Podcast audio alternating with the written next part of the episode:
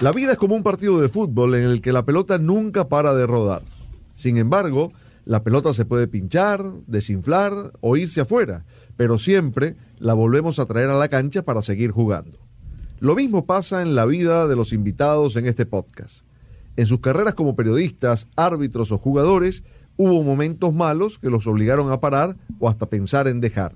No obstante, siguieron adelante y llegaron lejos. Toyota creó este podcast mundialista para que los invitados compartan los momentos difíciles en sus carreras y qué motivaciones, personas, metas o sacrificios los ayudaron a nunca parar. Bueno, momento de hablar de la selección de Francia, que traía la fichita de candidata desde que comenzó el torneo em, y sigue demostrando que tiene jerarquía. Eh, pasó por varios rivales, el más pesado eh, siendo Inglaterra, y dio un golpe de autoridad porque ¿acaso no fue el mejor equipo Alex en ese partido? Pero supo resolver y para ganar una Copa del Mundo hay que saber sufrir, hay que saber resolver y, Francia está demostrando que tiene esa capacidad para hacerlo. Pero es el primer partido en realidad que le han exigido al equipo francés porque en la ronda de grupos, aunque pierde frente a Túnez, pierde con un equipo totalmente alternativo, sin presionar, sin buscar eh, en realidad ganar, la llevaron a, a ver qué pasaba. No, no tenía ningún inconveniente, iba a calificar primero. Sobre Dinamarca, que podía haberse pensado que iba a ser el equipo que le iba a poner algo de presión, en realidad muy, fue muy poco el equipo danés. Y de Australia, que en el primer partido le empiezan ganando y después termina dándole la vuelta con mucha facilidad. Entonces, eh, este fue el primer partido exigente, porque llegó Polonia y Polonia prácticamente ni las manos metió. Frente a Inglaterra sí se vio ya un, duelo un poquito más parejo, donde tuvieron un dominio en alternancia los dos equipos con muy buenos jugadores. El gol de Chouameni le ayudó muchísimo para, para manejar mejor los tiempos al equipo francés en una descolgada que eh, parecía que nacía de una falta en el área, en el área rival, pero termina con una, una gran definición de, del volante central, ¿no? que, dicho sea de paso es nuevo, es nuevo porque el que jugaba antes en el, Mundial y, normalmente el que estaba destinado para ser el líder de ahora era Kanté. Sin embargo, por la baja y la lesión que tiene este jugador, Chomení toma las riendas, un jugador que viene del Madrid, un jugador que tiene, tiene calidad, no tiene tanta experiencia, pero lo ha hecho, lo ha hecho extraordinariamente bien. Y acompañado de, otro gran jugador, ¿no? El, caso de, Rabiot, han hecho una, un medio campo muy interesante.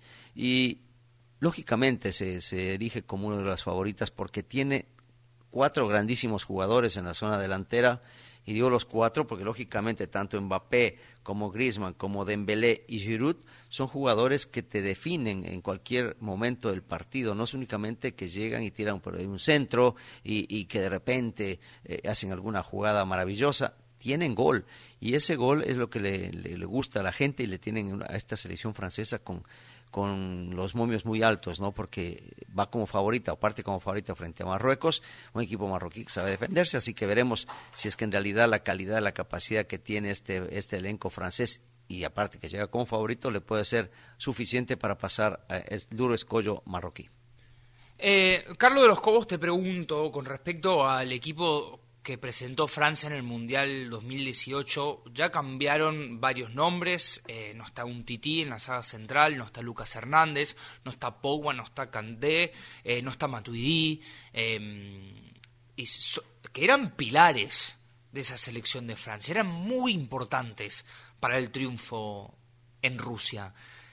¿Cómo se explica que, aparte de unas bajas que quizás ya anticipábamos, como la de Cantela de Pogba, pero de repente bajas como la de Benzema, bajas eh, la de Unkunku, jugadores que iban, que llegaban a incorporar, quizás añadirle más a este equipo, a por lo menos parece que que no, no, no nos extraña Francia a, todos estos jugadores que perdió y, que no, no tropezó en el camino en búsqueda de, de, repetir. Los latinos se están haciendo notar en todas las disciplinas y posiciones de poder en Estados Unidos. Sin embargo, no llegamos hasta acá para parar. En Toyota creemos que aún nos queda mucho por recorrer y pavimentar el camino para las nuevas generaciones que empujan a toda la comunidad hacia nuevos horizontes. Y aunque el camino sea difícil, nunca tenemos que parar, porque juntos estamos yendo cada vez más lejos. Así es, así es, Nico. Mira, eh, la, realidad es que la base, la base, la mitad de, esta selección que está jugando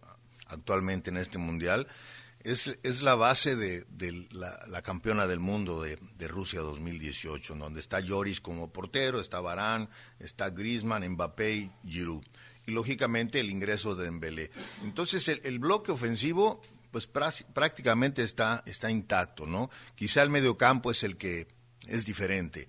Mas, sin embargo, eh, Rabiot, Chumani, Chumani eh, lo ha hecho muy bien, lo han hecho muy bien.